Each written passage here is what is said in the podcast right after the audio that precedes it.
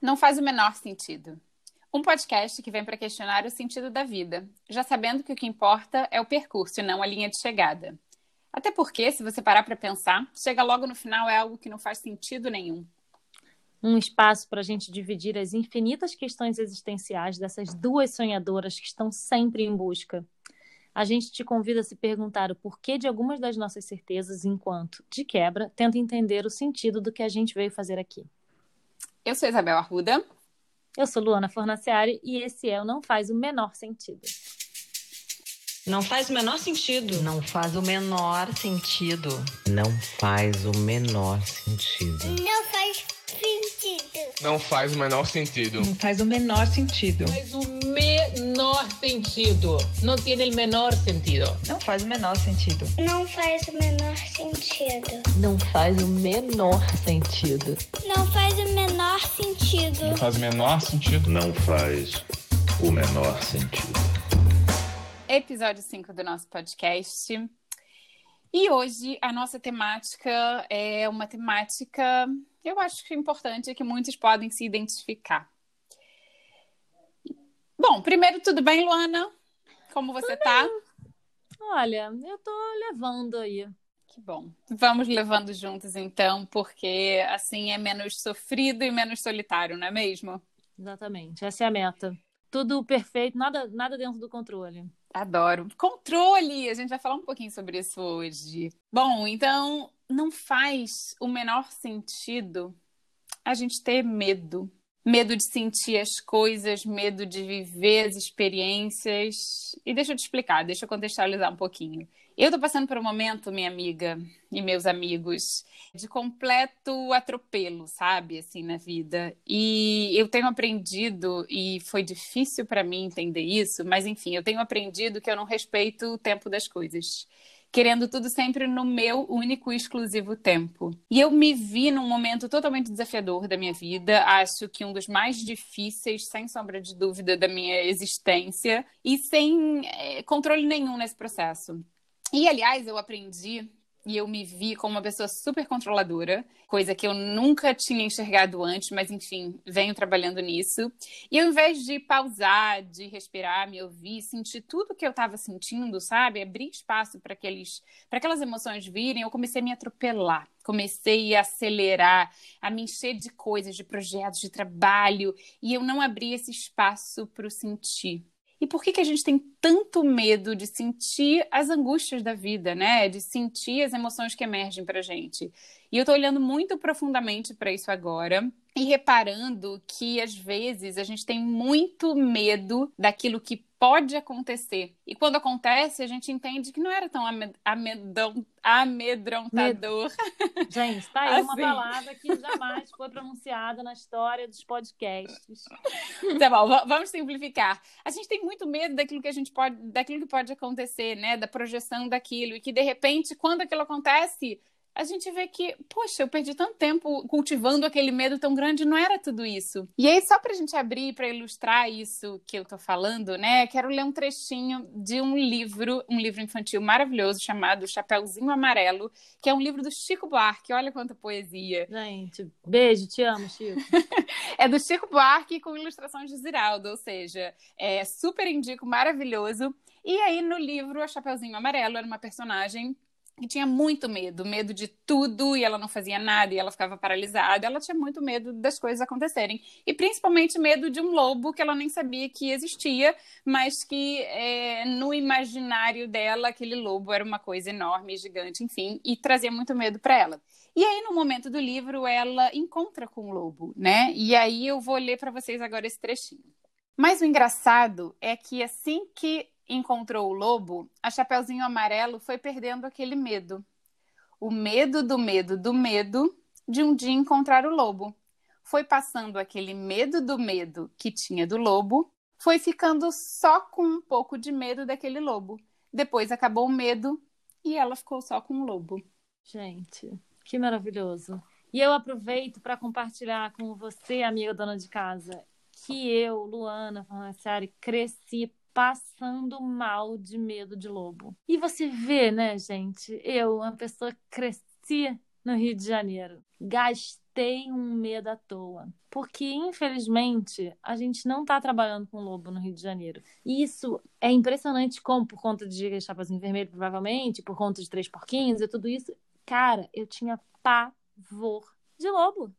Eu tinha tanta outra coisa que eu poderia ter medo, entendeu? Né? A gente tem tanto motivo para ter medo na nossa cidade maravilhosa, eu vou gastar um medo justo com o lobo, coitado do lobo.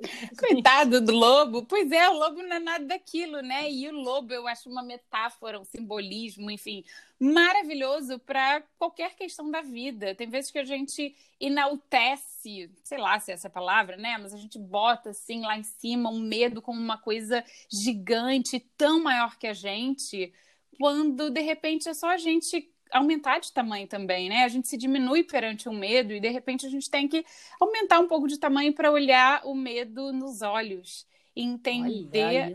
Tô poética? Tá bonito, tá bonito hoje. tá bonito. É, é, isso, entender o, o que, que esse medo fala sobre mim, né? O que, que eu tô com medo aqui? Qual é a mensagem? E, e quando se trata de emoções e da gente olhar pra gente, por que, que, é tão mais fácil a gente começar a, a, se atropelar, como eu falei, né, fazer um monte de coisa, do que sentir aquilo, sentir aquela angústia, sentir aquela dificuldade, sentir aquela ansiedade. Nossa, eu tenho muita dificuldade em sentir, em ficar com o sentimento. Você falou em atropelar e eu lembrei uma coisa que é um dos maiores medos que eu tenho na minha vida, que eu tenho medo. Tenho bastante medo de carro em geral. Eu sofri alguns acidentes na, quando eu era criança. Besteira, talvez, mas que a minha cabeça de criança dimensionou de uma outra maneira. E eu fiquei com uma espécie de trauma ali. E aí, o que, que acontece? Quando eu fiz 18 anos, que as minhas amigas começaram todas a tirar carteira e tal, e eu fiquei fugindo daquele assunto, e fui fugindo daquele assunto, e fui fugindo daquele assunto. E esse é o momento que eu conto para você, amiga dona de casa, que eu não sei dirigir. Eu não tenho carteira de motorista e esse é um, um, um, um, tópico um pouco sensível às vezes. Assim, ele não é uma, não é uma questão hoje, hoje é uma questão que eu já estou melhor trabalhada nisso, mas assim, eu demorei para entender que isso era uma questão, na verdade, porque e eu meio que fugi desse assunto, sabe? Eu meio que não é que eu mentia, mas eu enrolava quando as pessoas perguntavam ou assim, tiveram dois trabalhos na vida que eu precisaria dirigir e eu não dirigi, e isso não chegou a ser uma questão, mas eu foi uma questão antes de ser uma questão, porque eu tive que ir ali contornando pelo fato de que a gente, né, na nossa cultura é normal os jovens dirigirem e eu não tinha carteira. E por que, que eu não tinha carteira? Porque eu tinha um puta medo de dirigir. Eu tinha dois medos. O primeiro medo era o medo de dirigir e eu tinha um segundo medo, que era o medo de não passar na prova da autoescola. E para não tomar bomba na prova da autoescola, eu nunca fiz a prova da autoescola. De modo que eu nunca passei por. Eu nunca, nunca tive essa frustração, nunca me decepcionei da, tão grande, dessa forma tão grande, tão pesada. Entendeu? E, na verdade, o que eu fui entendendo, assim, agora, né, que eu sou uma mulher de 42 anos, eu fui entendendo, assim, que o que, que é exatamente esse medo. Eu fui tentando, né, dar nome às coisas, citando aqui um podcast que a gente ama. É, fui tentando entender, assim, esmiuçar, entender essa coisa que você falou do medo do lobo, a gente tira o medo e fica só o lobo, tentar olhar o que, que é exatamente que eu tinha medo. Porque o que, que é o carro, né? Qual é o significado que eu dava realmente para aquilo? Porque eu tenho uma coisa muito forte dentro de mim de que carro machuca, carro mata. Mas o carro ele também te leva a lugares. E eu também preciso que o carro me leve a lugares. E eu sou muito feliz em vários momentos da minha vida que o carro me leva a lugares. E aí eu fui tentando entender o que, que era essa dor, qual era a origem dessa dor e entender qual era o motivo que eu contava essa história de que eu não preciso dirigir, porque eu não preciso dirigir. Eu sempre morei em cidades grandes, cidades que têm uma que têm transporte público vasto, né? E, e nunca precisei de fato dirigir com exceção de, cara, pouquíssimos momentos da minha vida que seria bom que naquele dia eu tivesse uma carteira de motorista, mas eu nunca precisei de fato.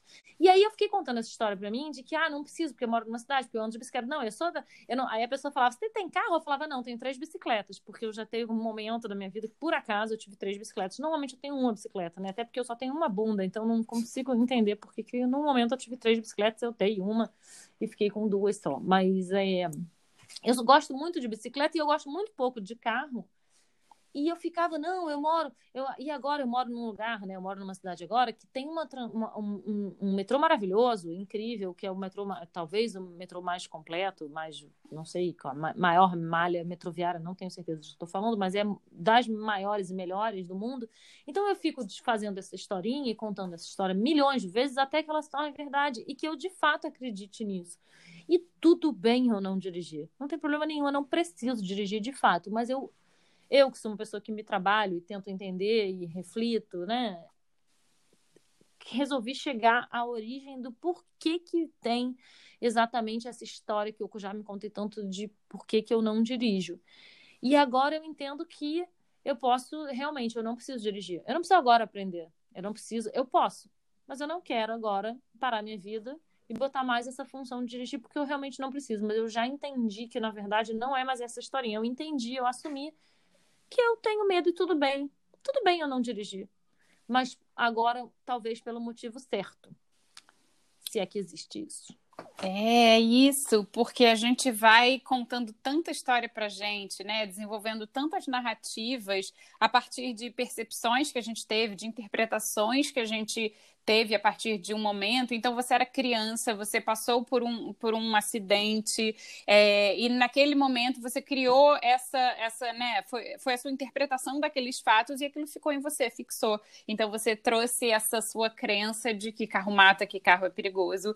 E, e o que você falou, né? É pelos motivos certos. E quando a gente começa a se observar e se trabalhar, a gente começa a entender e começa a questionar mesmo essas histórias que a gente se conta. Mas peraí, por que, que eu não quero dirigir, né? Isso que eu tô falando para mim e para as outras pessoas, isso é real?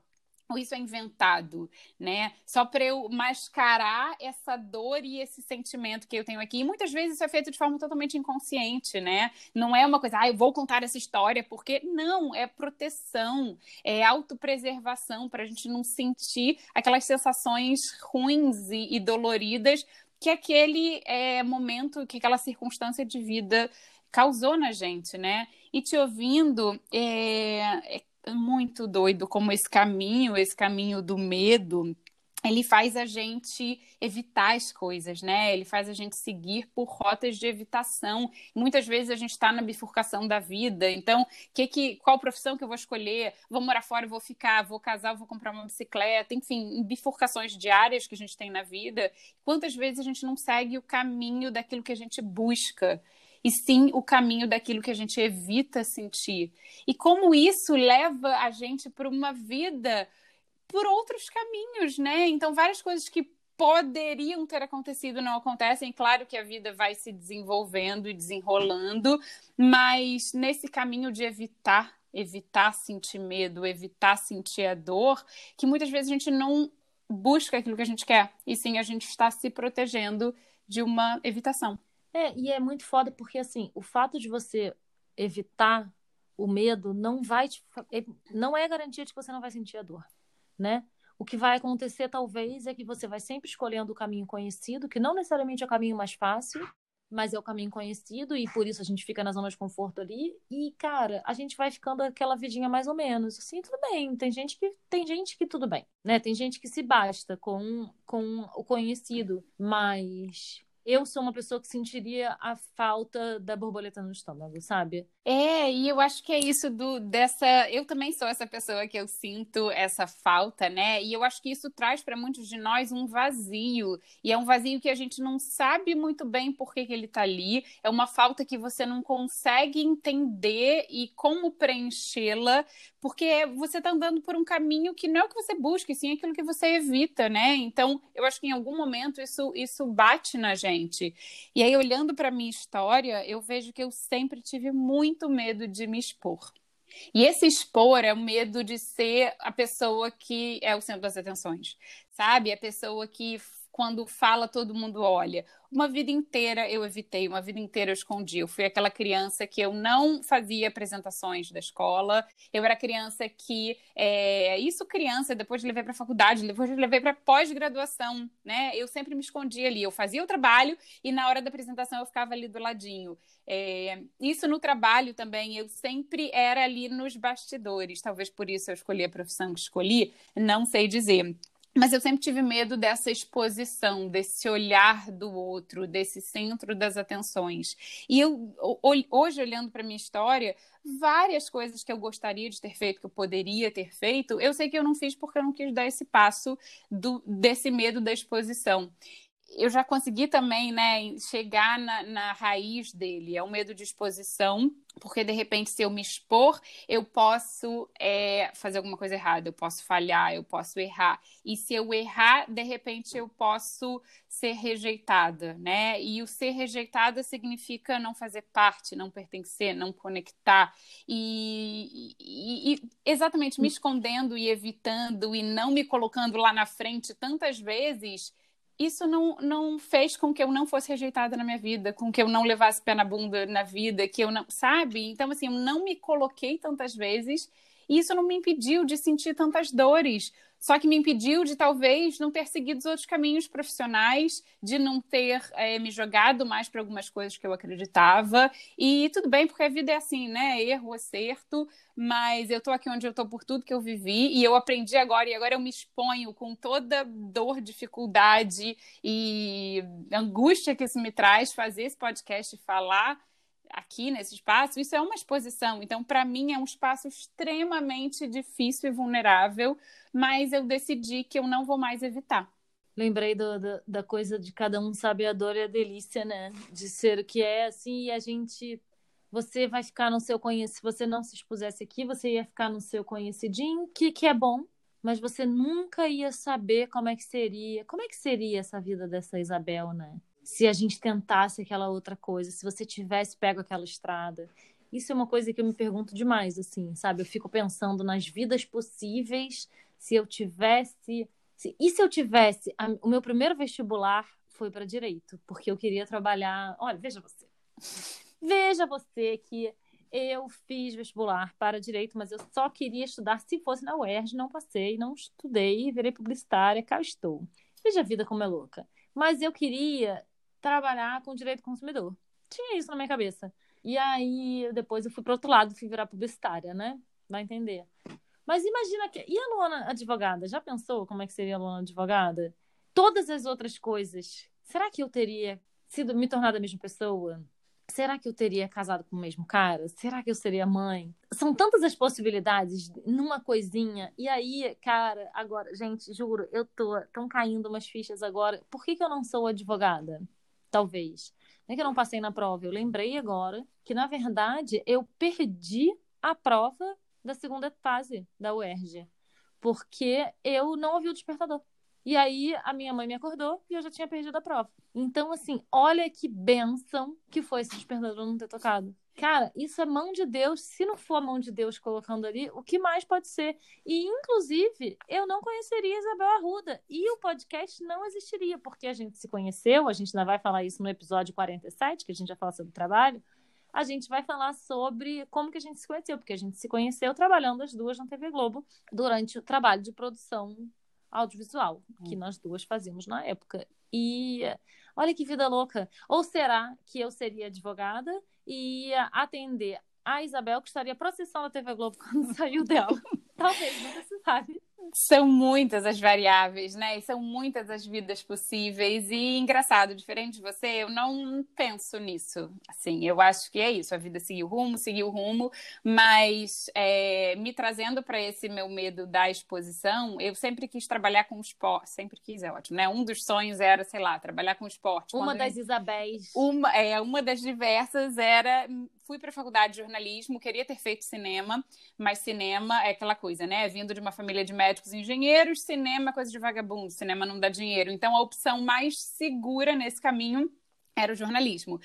Entenda que jornalismo, então, não foi o que eu busquei, sim o que eu evitei, né? Foi o caminho da mitigação de riscos. Ok, fui para o jornalismo, queria tra trabalhar com esporte, é, que é que precisa para trabalhar sendo repórter de esporte? Se expor, né? E, e, e, ir lá e tentar e botar a cara tapa e tal. Imagina, nunca fiz, fiquei para trás. E isso contando as histórias. E é isso, nada tem qualquer significado a não ser aquilo que a gente põe nele, né? E aí trazendo também outra história super vulnerável que a partir desse momento que eu comecei a me trabalhar e eu falei, não vou mais seguir por esse caminho, eu entendo toda a dor, toda a angústia, toda a ansiedade que me traz quando eu me exponho mas eu decido a partir de agora que eu vou me expor mais. Porque se é isso que eu quero com essa nova Isabel, com o meu trabalho na minha vida, eu vou me expor, apesar de sentir tudo isso, né? De sentir esse medo, de sentir, de, de sentir todas essas, essas, angústias. E aí, trazendo o meu livro, que eu escrevi, eu decidi, Olha, eu vou botar no mundo em breve. E, e é uma puta exposição sabe? É uma puta exposição. E quando eu penso nisso, eu falo, caramba, será?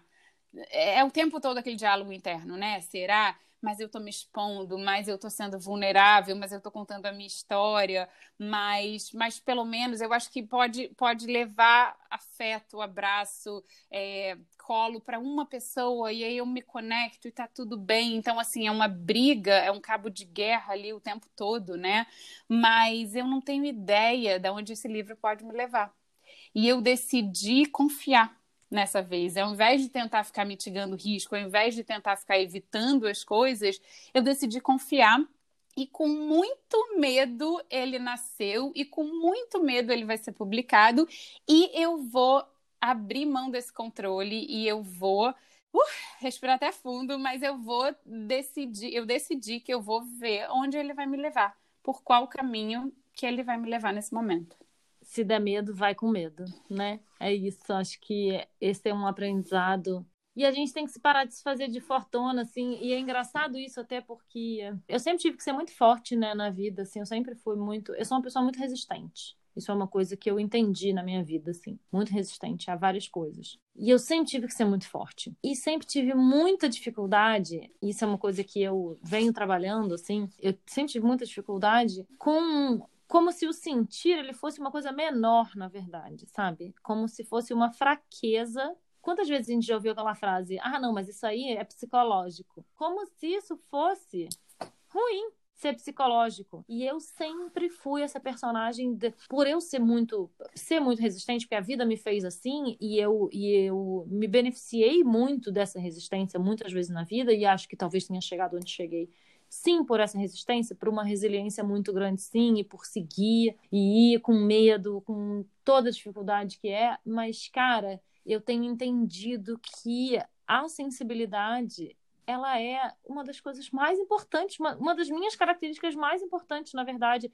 E eu neguei, e eu, e eu isso é uma coisa muito da vida, né? Você vai entender e outras pessoas vão. É, tem uma coisa. É, isso é uma coisa muito importante na produção audiovisual brasileira, né? Você ser forte, durona, resistente, você insensível, né? E aí a gente vai tratorando, passando por cima de tantas coisas, quando na verdade, cara, se a nossa geração não mudar esse cenário, em qualquer. Eu tô falando da produção audiovisual porque é, é, é um, um uma língua que eu e Isabel falamos, mas assim, isso serve para quase tudo, provavelmente. Você sempre pode trabalhar com um pouquinho mais de doçura a respeito, sabe? E se colocando um pouquinho mais no lugar do outro. Nossa, eu ouvi sempre trazendo o audiovisual, né? Tá trazendo essa nossa é, natureza da, da, do trabalho de produção, é um ambiente muito masculino, um ambiente muito, né, dessa força do fazer, resistência, imagina, não pode demonstrar fraqueza.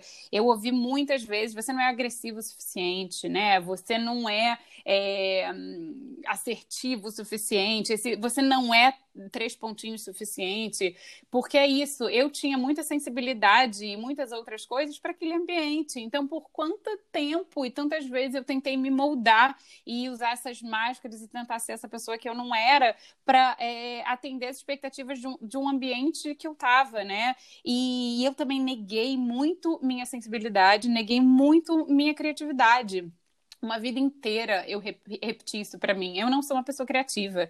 Imagina, não sou uma pessoa criativa, porque a minha criatividade, né? É, para mim, a palavra criatividade estava ligada a uma coisa mais artística e tal. E talvez por isso que eu, eu, eu, escolhi o trabalho de bastidores, não sei. Mas uma vida inteira, essa foi a história que eu me contei. Eu não sou criativa, eu não sou criativa, eu não sou criativa. E para eu quebrar isso, esse é o trabalho que eu estou fazendo agora, na verdade, né? Semana passada, na minha terapia, eu falei isso para ela. Eu falei, eu não sou uma pessoa criativa. Ela, peraí, me conta aí, o que, que você está fazendo? Ah, eu estou fazendo podcast, escrevendo um livro, faço um círculo de mulheres, bababá, babá. Ela quase deu né, uma grande risada na minha cara. Como você pode dizer que você não é uma pessoa criativa? Então está sendo tão difícil e trabalhoso resgatar essa criatividade, né? Porque ela tá ali, ela tá aqui comigo, mas ela foi tão soterrada por tanta coisa, é, por tantas estratégias, por tantas dinâmicas que eu fui criando para tentar sobreviver a um ambiente que eu neguei ela completamente junto com a minha sensibilidade, que são coisas que eu estou resgatando aqui. E quando você fala do, da fragilidade, né, dessa força, eu também sou essa pessoa que eu imagino é, que eu fui resistente, que também me levou a caminhos, e trazendo a maravilhosa Brené Brown aqui para o nosso espaço, que... Gente, esse podcast está demais, eu não estou aguentando. que é isso, assim, chorar, demonstrar emoção, demonstrar vulnerabilidade, isso não é fraqueza, isso não é fragilidade, isso é força. Todos nós somos humanos, isso mostra nossa humanidade. Quem está vivo experimenta vulnerabilidade, né? Então, que a gente consiga transformar essas nossas emoções, é, seja ela qual for, em força e não no que a gente sempre escutou e no que a gente foi aprendido, que a gente foi aprendido é ótimo, né? O que a gente foi ensinado a, a não sentir, a não demonstrar, porque imagina, chorar é sinal de fraqueza. Quantas vezes você já correu para o banheiro para chorar para ninguém ver, porque é fraqueza e você não pode demonstrar ser uma pessoa fraca? Cara, e sabe que isso é uma coisa que eu tenho observado demais, assim, é... Gente, de novo, vamos falar o quê? De maternidade. Eu e Isabel somos mães de menino, né? A Isabel também tem uma filha, menina, mas somos mães de menino. E, cara, eu tenho observado demais, assim, porque a nossa geração cresceu ainda ouvindo que homem não chora, né? E o quanto que eu tava, eu me vi, por exemplo, evitando que o jo... isso porque o Joaquim não tem nem dois anos de idade, mas assim, evitando que ele querendo resolver todos os problemas dele e evitando que ele chorasse, pra, né, sendo essa pessoa produtora, se eu sou resolvedora de todos os problemas do mundo na minha profissão, eu tento fazer isso o quê? Na minha vida particular fale miseravelmente, conforme já falamos no episódio anterior, mas. Só queria dizer que eu também faço a mesma coisa, viu? Eu também quero fazer acontecer no mundo e principalmente dentro de casa. Nossa Senhora, gente. Tô só passando vergonha, mas enfim. E aí eu tenho tentado observar isso para todos nós, não só porque eu tenho sou mãe de menino, mas assim, parar de dizer para não chorar, sabe? Parar de evitar que a pessoa chore, que a pessoa sinta a dor. E é, isso serve, claro, para o meu filho, que é o que eu estou fazendo, mas assim, tenho observado demais, demais, demais, para parar de evitar que a pessoa se frustre, porque a frustração ela faz parte da vida, cara vai se frustrar. Isso.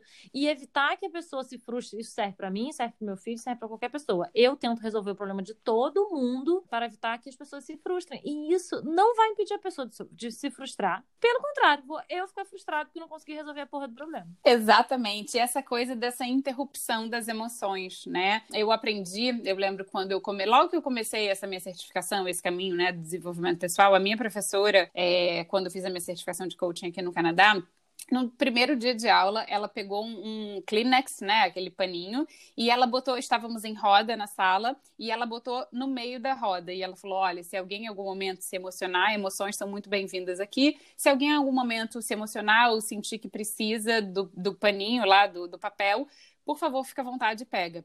Porque que acontece? O que, que acontece quando uma pessoa, uma amiga, qualquer pessoa na sua frente está chorando ou está demonstrando né, alguma frustração, não sei o que, e chora? Primeira coisa que você faz é querer oferecer um lencinho, querer oferecer ah, alguma coisa, querer.